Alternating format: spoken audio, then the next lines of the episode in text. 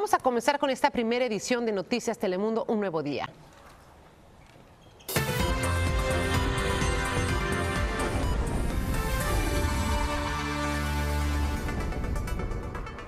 El presidente Trump parece dispuesto a comenzar otra guerra comercial. Ahora amenazó a México con subir los aranceles a sus productos como represalia a la inmigración ilegal que llega a través de ese país. Nos enlazamos con Isa Osorio en México para conocer más detalles de esta situación. Adelante, Isa.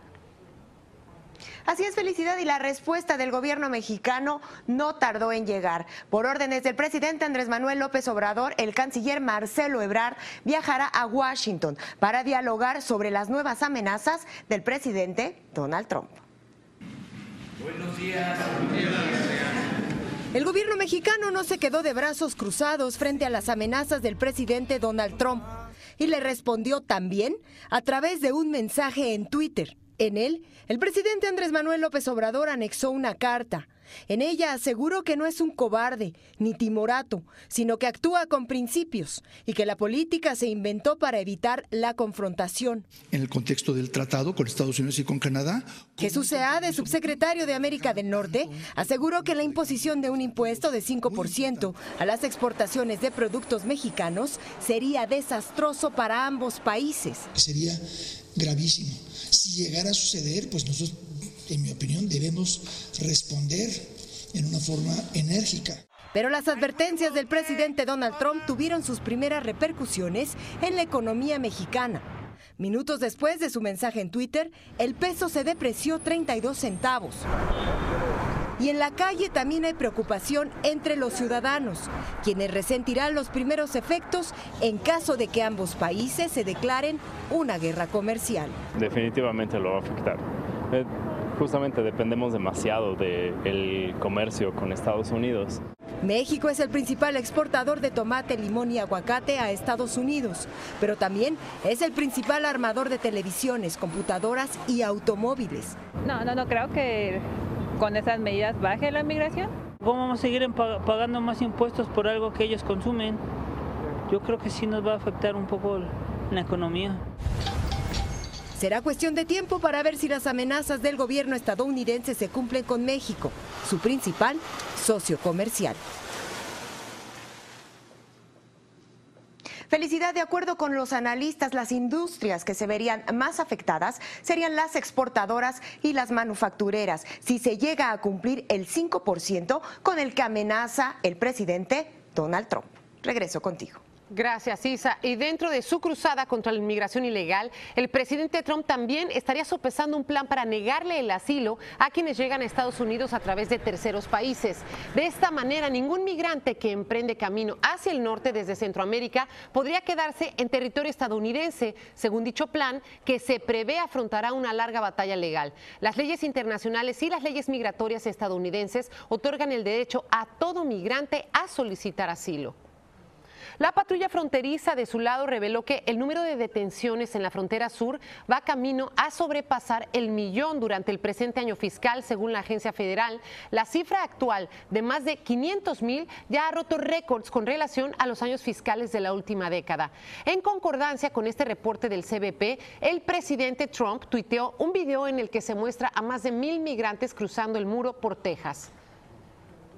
Pese a que juzgar por esas imágenes que vimos, las vallas fronterizas no frenan a los migrantes, la empresa privada que levanta un polémico muro en terrenos de particulares en Nuevo México reanudó su construcción tras conseguir los permisos necesarios. El proyecto había sido detenido porque, según las autoridades de Sunland Park, no cumplía con las ordenanzas municipales. Tomó casi dos meses levantar media milla de valla. La organización Build the Wall aseguró que edificarán más muros como este en Texas, Arizona y California. Entre tanto, los ataques racistas se siguen propagando como la mala hierba a lo largo del país. Escuchen. You park this car here again and I'm going to report you to the ICE. Okay. Get that? Okay. So move. No. Move. Lo que le está diciendo este señor es, si parqueas nuevamente aquí te voy a reportar con ICE, es lo que se escucha. Este video lo grabó una de las últimas víctimas. Se trata de una adolescente de origen hispano que asegura en otra parte del video que es ciudadana estadounidense. El incidente ocurrió en la localidad californiana de Elk Grove, donde el hombre acosó a la joven por estacionarse en un estacionamiento comunitario y cuestionó su estatus migratorio.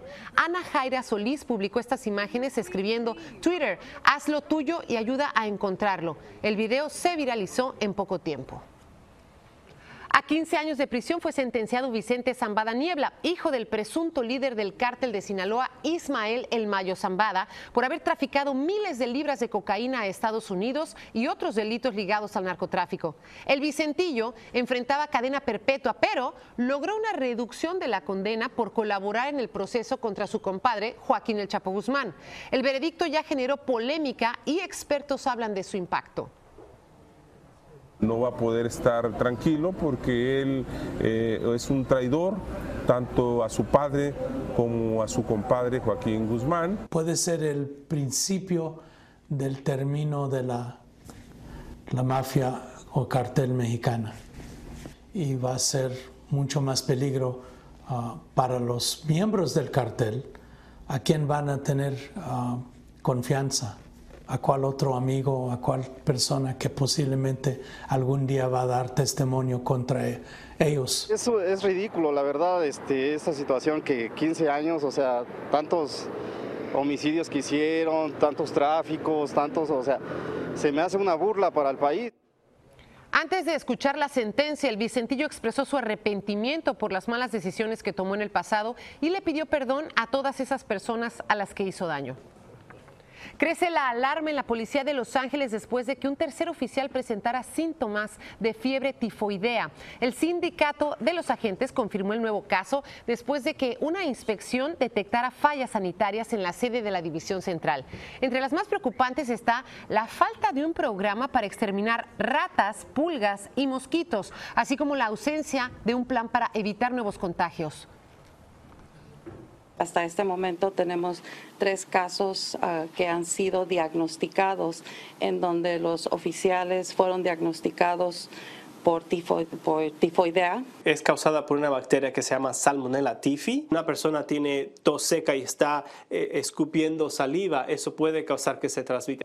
Y la persona bebe esa agua o lava comida que va a ingerir, ah, eso puede causar la transmisión. Alcalde de Los Ángeles confirmó estar trabajando con autoridades del condado para controlar esta situación y así evitar una epidemia.